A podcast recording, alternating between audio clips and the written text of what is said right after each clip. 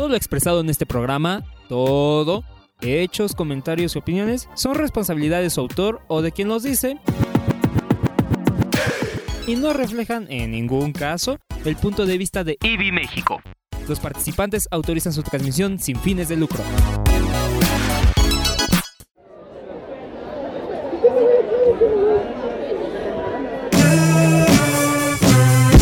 Puntos suspensivos. Con puntos, suspensivos. Puntos suspensivos. Con puntos suspensivos. Con puntos suspensivos. Con puntos suspensivos. Con puntos suspensivos. Porque siempre hay algo más que decir.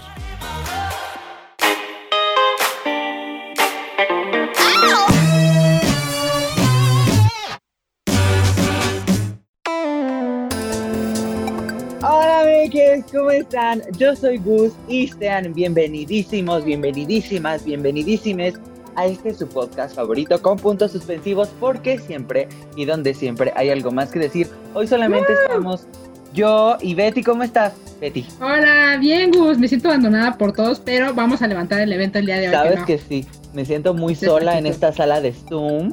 Pero hermana, como tú lo dices, vamos a levantar el evento. Siempre lo levantamos. Eso. Se levantan eventos SADCB, claro que sí, hermana. punto com, punto MX. Punto MX. Exacto. Así es. Oye, Pues- pero que nos sigan en redes, ¿no? Exacto, si quieren que le sigamos levantando el evento en su, en su feed o en su timeline, síganos en redes sociales, estamos con puntos suspensivos, así nos buscan, en Facebook, en Twitter y en Instagram, ahí estamos posteando cosillas, entonces esa es, esas son las redes sociales a las que nos tienen que seguir. Y por supuesto, no olviden que estamos en Spotify, estamos en... en ¿Dónde más estamos? En el Eh, SoundCloud, en el iBox, en el Apple Podcast, en la plataforma sea, que usted quiera de audio. Ahí vamos a ahí nos encuentra. ahí con puntos suspensivos. Las primeras locas que le salgan ahí le da clic. Y también ya somos youtubers, dices tú, ya tenemos más de Ya. 30 suscriptores, hermana. O sea, o sea, nada, nos falta nada para el botón ese de platino. Pero Claro que sí, yo soy somos. Pero bueno, el punto es que eh, tenemos un muy hermoso programa preparado para ustedes. Porque el día de hoy vamos a hablar un poquito sobre animales que se drogan, porque sí existen, y vamos a hablar de eso.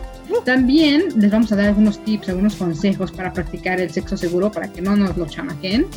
Y también, eh, Me encanta la semana pasada. tan de la generación de los 80. Amo, amo. No soy, amigos, les prometo que soy joven.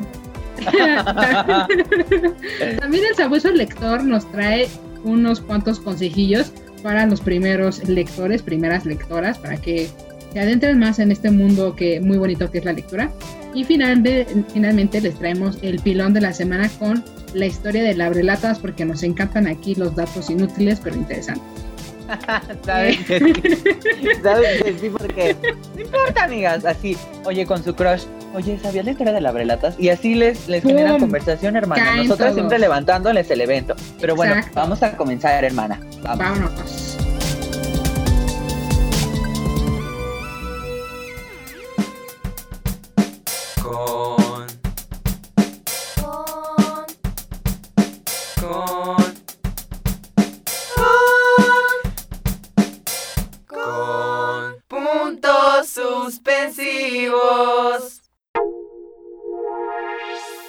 Bueno, amigues, les apuesto que no sabían que el ser humano no es el único animal que se droga.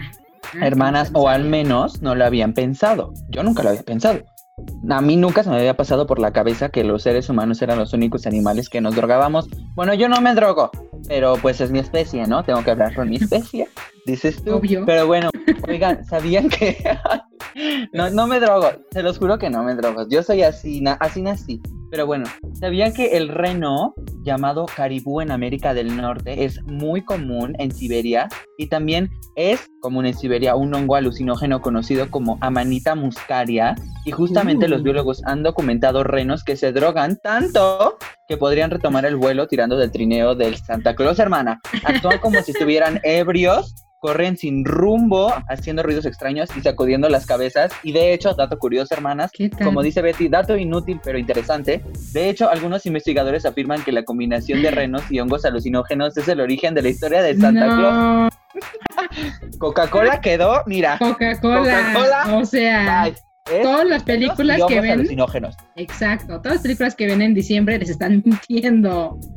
Rayos. Lógense. A los renos, a los renos. A los renos, a los renos, sí, sí, sí. Pues bueno, a que nos vean que Garfield tiene su lasaña, ese es como el dato, pero la mayoría de los gatos domésticos es más adicto o prefiere los efectos de la nevada, o también conocida catnip por ahí, que es miembro de la familia de la menta, es una plantita que es muy parecida a la menta, y es, también le llaman hierba gatera y produce un químico embriagador llamado, déjenme lo digo bien, nepetalactona, disculpen ustedes, no sé leer, el cual al inhalarse o ingerirse causa reacciones como angustia, hiperactividad, somnolencia y babeo. Y el esponjado no es el único que experimenta los efectos de la nevada. Leones, tigres, leopardos, pumas y linces también responden a la hierba gatera que crece silvestre en todo el mundo. El efecto es inocuo y suele disiparse en unos 15 minutos, así que no se preocupen, sus gatitos no van a volverse adictos. Y de hecho hay muchos juguetes que tienen adentro catnip, o bueno, de esta, esta hierbita, para que los gatitos se entretengan y al mismo tiempo que están volando más alto que las nubes. El Garfield todo pacheco, dices tú. Pero bueno, Sí. las vacas, caballos y ovejas también pueden volverse locas si se comen algunas hierbas que crecen en América del Norte, hermanas, comúnmente llamadas locoweed. Son plantas silvestres y Oh. psicoactivas para los animales de pastoreo, cuyos efectos son principalmente el autoaislamiento y la pérdida del apetito. A pesar de estos síntomas tan agresivos, las reses justamente buscan esta planta y la consumen cada que pueden. O sea, o sea, si son adictas. Son adictas. estas veces. Pues mal, amigos. Pero otra cosa muy importante, otro animal que anda ahí buscando darse unos viajes chidos, es el Unos delfín. Unos toques, literalmente, son los delfines, porque ellos se drogan en grupo, lo cual es muy divertido. Eh, normalmente se ha filmado mucho que eh, capturan un pez globo y lo sniffan o se lo andan como un poquito oliendo por turnos, golpeándolo suavemente con, con la naricita para obligarle a liberar pequeñas cantidades de toxina narcótica. La toxina del pez globo, no le voy a decir esa palabra, porque bueno, se lo voy a decir, tetraodanitidae, es 1200 veces más poderosa que el cianuro y a menudo mortal. O sea, nosotros no podemos andar haciendo esas cosas. No obstante, consumida en pequeñas cantidades produce un efecto estupefaciente. Y pues Wow. bueno, amigos, que coman pez globo no significa que se van a drogar, eso es muy importante. Pero ahí No los delfines ahí andan, todos Sí. pachecos ahí. Pásame el toque, pásame la mona. No, no es cierto, hermana. ¿Qué tal? Pero de hecho, en estos videitos que, que han encontrado por ahí National Geographic y todo este tipo de, de canales que se dedican a, a buscar a los animalitos, hay varios videos en donde literal los delfines están en grupo pasándose al pobre pez globo. Y hay un video que me encontré por ahí en internet cuando estaba buscando cosas para, para el día de hoy, en donde tratan de pasarle el pez globo al cámara, al buzo que los está grabando, lo cual es muy, muy gracioso. Es como, bueno, ya pasamos todos, te va a ti, y se lo avientan al buzo. ¿En serio? Sí, No me encanta. Y el buzo también ahí andaba. Pues no, no creo. Bueno, espero que no. Vemos. Vemos.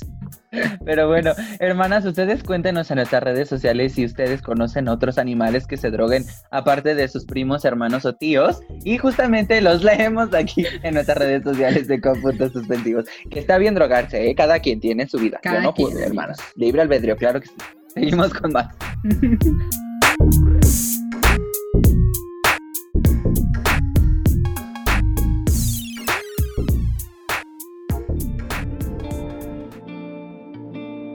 De aquí no sale nada.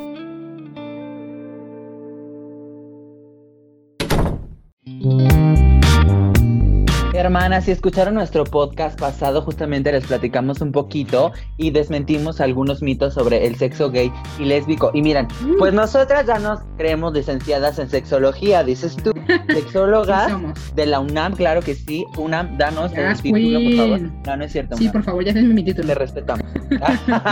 Sí, por A ver favor. si sí tu título. Por De lo que favor. sea, no, no es cierto. No.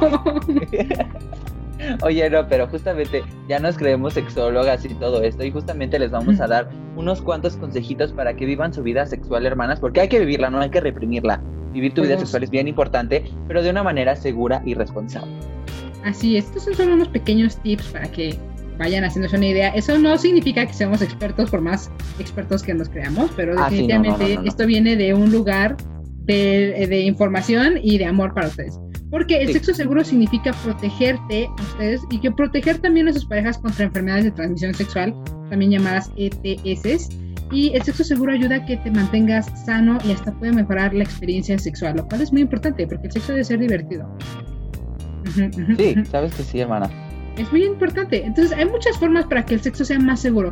Una de las mejores formas es usar una barrera, como el condón, el condón femenino, la barrera de látex bucal, que, em, cada día que tienes sexo oral, anal o vaginal. Las barreras cubren parte de los genitales protegiéndote a ti y a tu pareja de los líquidos corporales y de cierto contacto de piel a piel que constituyen las vías de contagio de las ETS, lo cual, eh, insisto, no quieren tenerlas, no quieren hacerlo.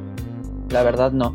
Y justamente, según yo tengo entendido, hermanas, o sea, esto, esto toda la información que les estamos dando lo saqué de Planet Parenthood, que es una organización mundial que justamente ayuda a Mm. planear la, la paternidad y la maternidad y todas estas cosas. Pero yo, yo, Gus Martínez, Fuente Gus Martínez, tengo entendido que el condón es el único método que te protege tanto de la CTS como de embarazarte, ¿no? Eso sí Creo es muy sí. importante. Es muy importante que el condón no es todopoderoso, insisto, pero no crean que por usar condón femenino ya no se van a embarazar. Es muy, muy diferente eh, protegerse de una eh, enfermedad de transmisión sexual a protegerse del embarazo. De un embarazo. Son cosas completamente diferentes, así que eh, investiguen sobre eso, pregunten en sus clínicas. Ojo ahí, hermanas. Pero justamente hacernos pruebas de estas ETS, enfermedades de transmisión sexual, pruebas periódicas también es parte del sexo seguro. Aún si siempre uses condones y justamente te sientas perfectamente bien. Y aunque tengas una pareja sexual, hermana, es por tu salud, es por ti, hazlo por ti y también hazlo por cuidar a tu pareja. Si tienes una pareja, es bien importante cuidarse entre los dos y no sientan pena, hermanas, decirle, oye, es que Claro. si quiero una prueba de ETS para saber si no me vas a contagiar algo. Te vale, hermanas, porque es cuidarse a uno mismo y cuidarse también a la otra persona. Y justamente la mayoría de las personas con ETS no tienen síntomas ni saben que están infectadas y pueden transmitir fácilmente la infección a sus parejas. Por eso justamente la única manera de confirmar si alguien tiene una ETS es haciéndose las pruebas. Así que si el vato le dice, no, confía en mí, eres la única. No, no, hermanas, prueba, dame tu prueba. VIH. Sí. ¿No? Ah, muy bien. Sobre todo hay que hacerlo, hay que, hay que hablarlo para que de, de un de repente se quite esta idea de que "Ah, me está pidiendo una prueba. Es, debes normalizarse, platíquenlo con sus Claro. amigos, con sus parejas, háganlo. eh, porque limitarse a actividades sexuales que no permitan el contagio de ETS como sexo sin penetración, masturbación mutua, etcétera, etcétera, es una excelente manera de lograr placer sexual y tener intimidad con otra persona. Sin embargo, es importante, si se quitan la ropa interior y se tocan o tienen alguna forma de sexo, lo más seguro es usar una barrera. Siempre, siempre, siempre lávense sus manitas, tengan una buena higiene bucal de su cuerpo. O sea, la higiene lo es todo y sobre todo también la comunicación lo es todo.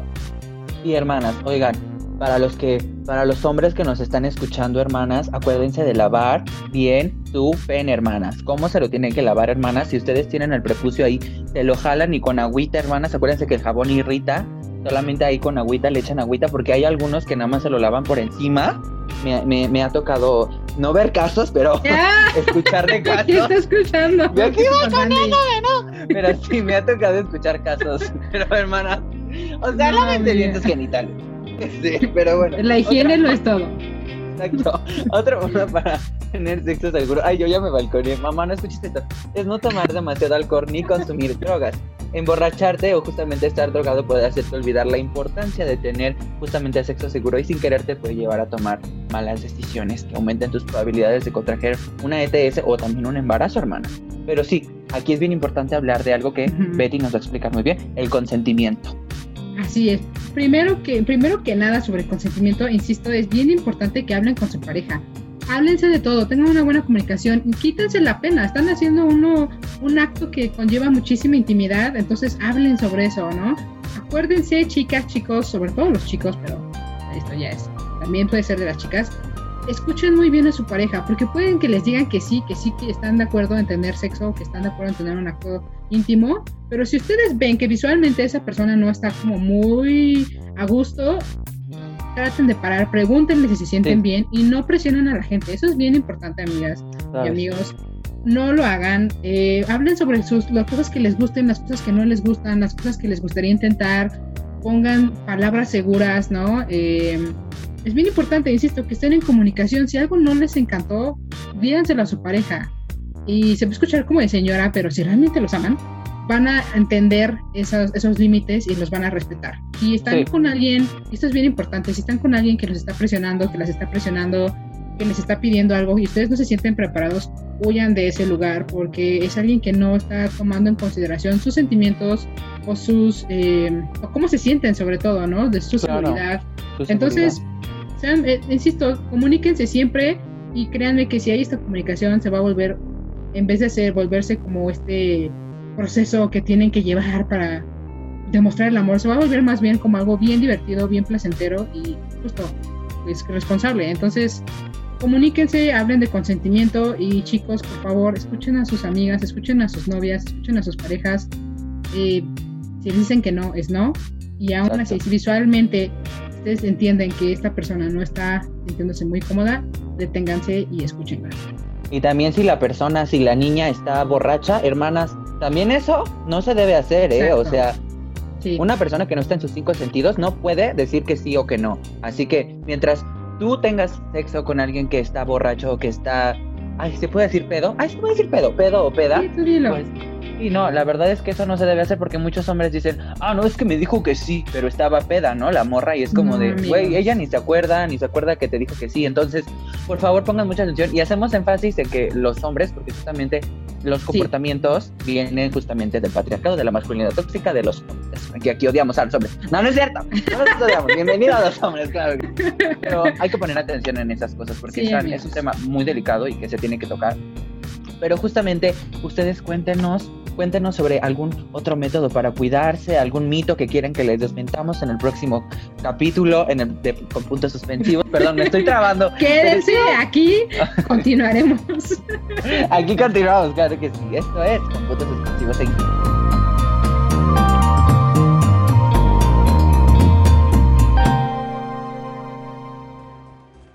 Sigue el rastro de la lectura con el sabueso lector.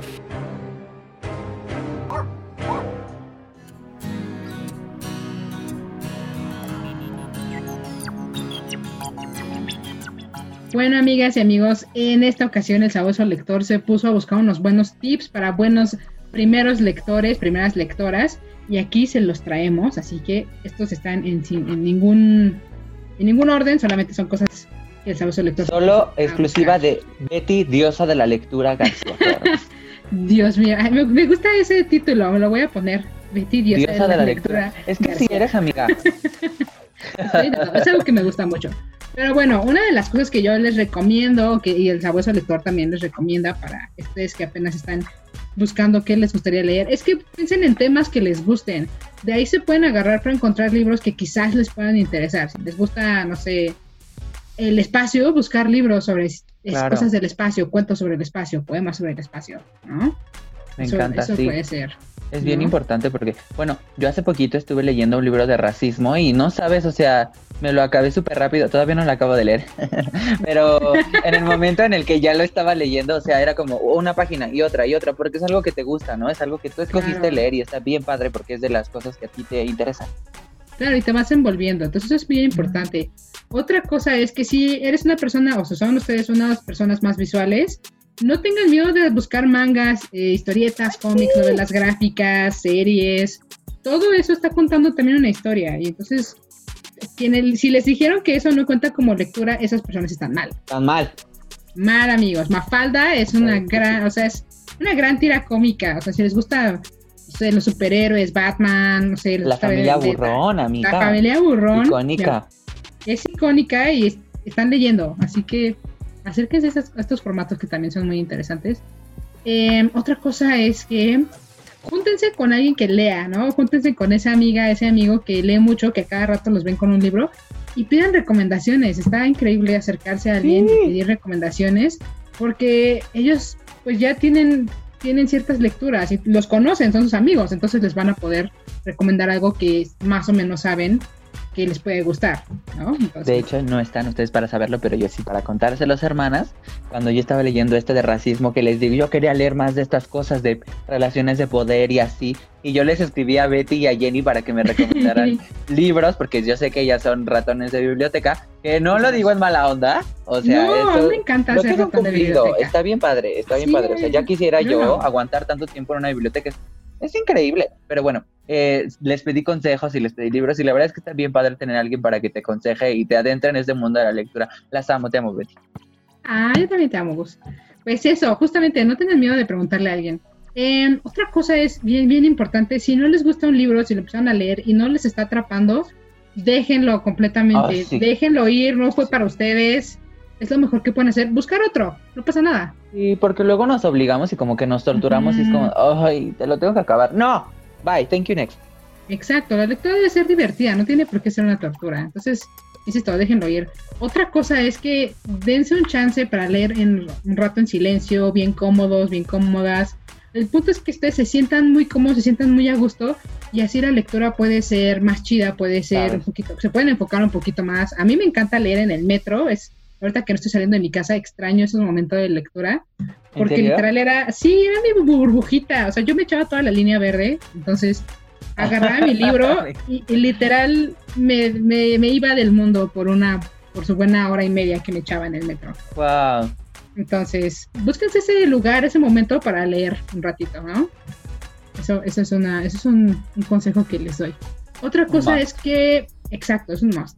Platiquen sobre lo que leen con alguien más. Es bien chido echar el chal, pero todavía más chido echar eh, el chisme sobre, sobre un libro, ¿no? Sí, sí, sí, padre. Sobre todo, no sé, es- ahorita no están ni Jenny ni Damián, lo cual es una lástima, pero ellos pueden hablar y hablar sobre cazadores, Cazadores de de sombras. sombras. Qué bueno que no está, que se vayan a su podcast. Cazadores de sombras, el podcast en iVoox, claro que sí. Exacto, pero eso hay una, hay una cosa en común que están com- comentando y es una emoción, ¿no? Yo cuando hablo de Harry Potter con la gente que leo Harry Potter es como, "¡Ah! y mi personaje favorito, y esta cosa. Entonces, eso literalmente les puede ayudar a que les den ganas de leer más, ¿no? Entonces, eso. Sabes que sí. Es finalmente, es, sí, es bien bonito, se los prometo que es muy bonito. Y finalmente, y el consejo más importante creo que les, que les traemos el día de hoy es que lean lo que ustedes quieran. El- la, la vez pasada hablamos un poco sobre estas lecturas rebeldes. Lean lo que ustedes quieran. Leer hilos de Twitter, como ya habíamos dicho la vez pasada, también es lectura y está perfecto. Entonces, lean lo que ustedes quieran, que no les importe lo que, na- lo que les diga la gente. Ya están leyendo. Y eso es bien, bien importante. Y es bien padre también. Series, cómics, libros, memes. Oye, que de sí, Twitter. la lectura no es solamente como tú dices, leer Don Quijote. No, la lectura la hacemos nosotros. La lectura la hace el lector. Pues si no, ¿quién más? Yo estoy pagando por tu libro, no me vas a decir qué leer o no. Exacto. Entonces, esos son los consejos que les damos. Y aviéntense, agarren un libro y vamos a ver qué pasa. Igual no pasa nada si no lo terminan, ¿vale? Y esos son nuestros consejos. ¿Y qué te parece, Gus, que nos seguimos con lo demás que les traemos preparados el día de hoy? Uy, sí, porque viene algo bien interesante. Bien Vamos. interesante, amigas.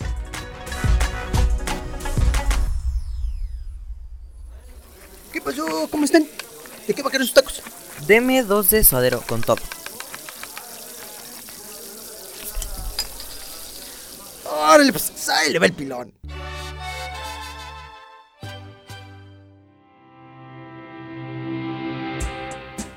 Así es, pues bueno, amigas y amigos, ya se nos está acabando un poquito el tiempo, pero pero no nos vamos a ir sin darles el dato inútil pero interesante de este de esta ocasión. Sabes que sí. Es que es muy inútil este dato, amiga. Pues sí, pero yo insisto que si están en una peda o algo así y quieren platicar con alguien y no saben cómo hacerlo, pueden hablarles sobre la historia del abrelatas. Y vamos a Me encantó esa intro. Me encantó esa la intro. historia del abrelatas. O Es si como Sergio puede lo que la gente cuenta, sabes que sí. Si alguien puede poner así como la historia del abre latas. Estaría increíble. Me encanta. Pero bueno, les cuento de que eh, a principios del siglo XIX, William Underwood estableció en Nueva Orleans, Luisiana, Estados Unidos, la primera fábrica de conservas y no creyó importante crear un instrumento para abrir las latas, cosa que dejaba como al- en, en su poder al, al consumidor, ¿no? Que podía recurrir a cualquier objeto que tuviera en casa, aunque era absurdo porque eh, tenía cierta explicación ya que las primeras latas de conserva eran pesadas, gruesas láminas de hierro, ¿no? Entonces estaba un poco difícil abrir esas latas, pero bueno. El punto es que era realmente una situación bien paradójica porque aquellas latas vacías pesaban casi un kilo, ¿no? O sea, a veces sobrepasaban los Un 3 montón. kilos. O sea, era como tener un bebé en tu, en tu mano, ¿no? Si sobrepasando 3 kilos, era Con como atún. tener un bebé lleno de atún, de frijoles o algo así. Entonces no era fácil manipularlas y casi casi parecían cajas fuertes, bebés, postales. Ustedes, ustedes digan lo que hagan esa conjunción de qué pesa 3 kilos, eso era una lata. Y entonces, solo cuando en 1850 se consiguió crear un envase más ligero con reborde en la parte superior, se pudo pensar en la necesidad de tener algo parecido a un abrelatas. Entonces, eso es, eso es muy interesante. Sabes que sí.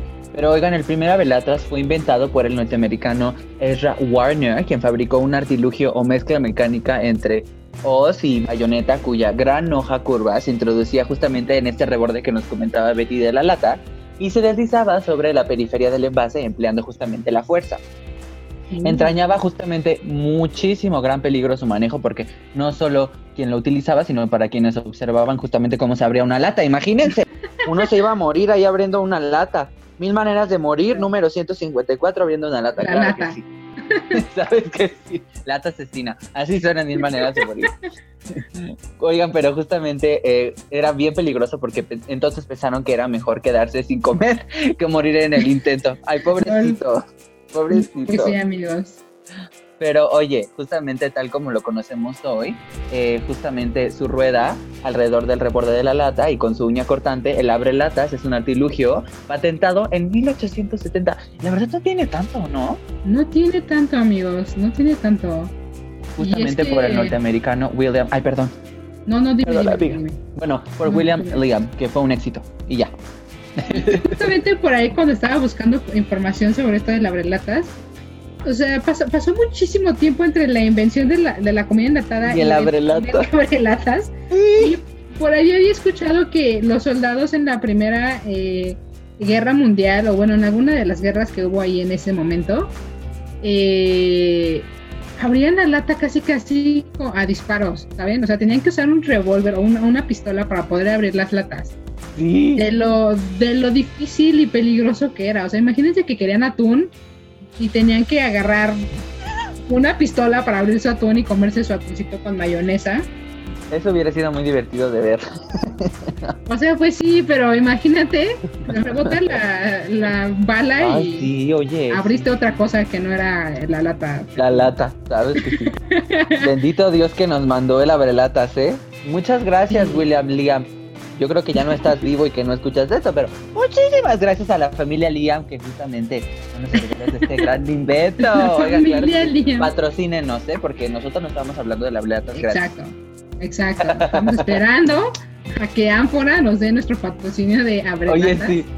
Y hablando de latas, la costeña tiene nuevos. ¡Ah!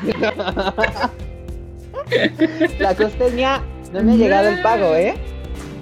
Rayos, pues así es, este fue el dato curioso e inútil, pero interesante de esta semana, así que sí, insisto, si no saben cómo romper el hielo en una fiesta o con sus familiares o en ese bautizo al que no quisieron ir, es el momento de hablar sobre la historia de la abrelatas, es un momento de brillar. Ya lo tienen ahí, hermanas. Continuamos con más.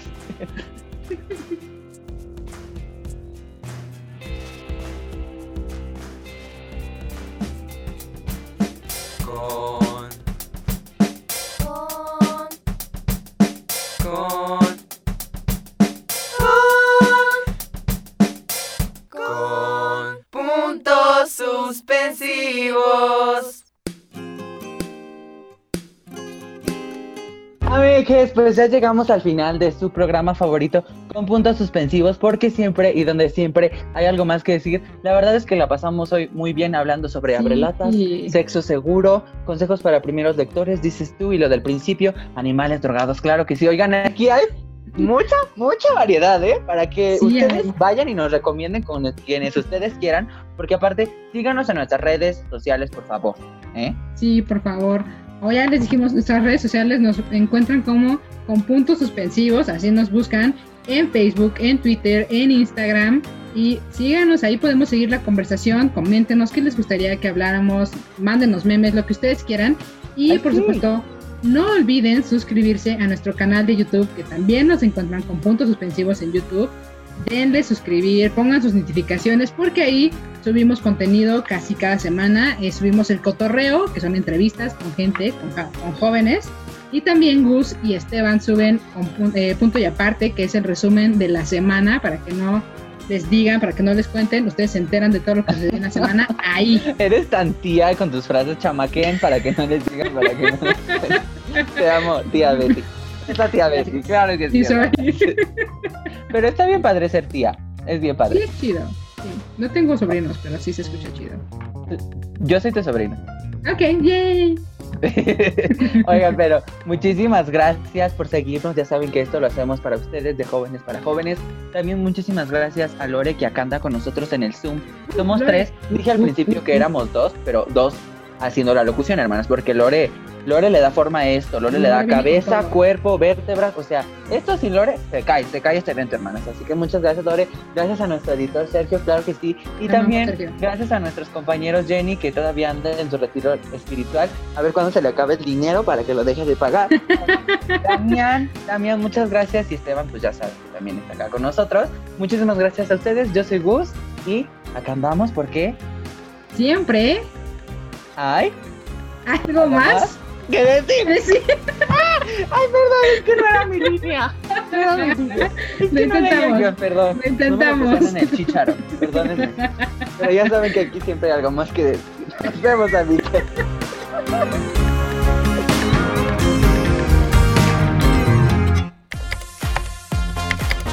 Y como siempre hay algo más que decir, con puntos suspensivos.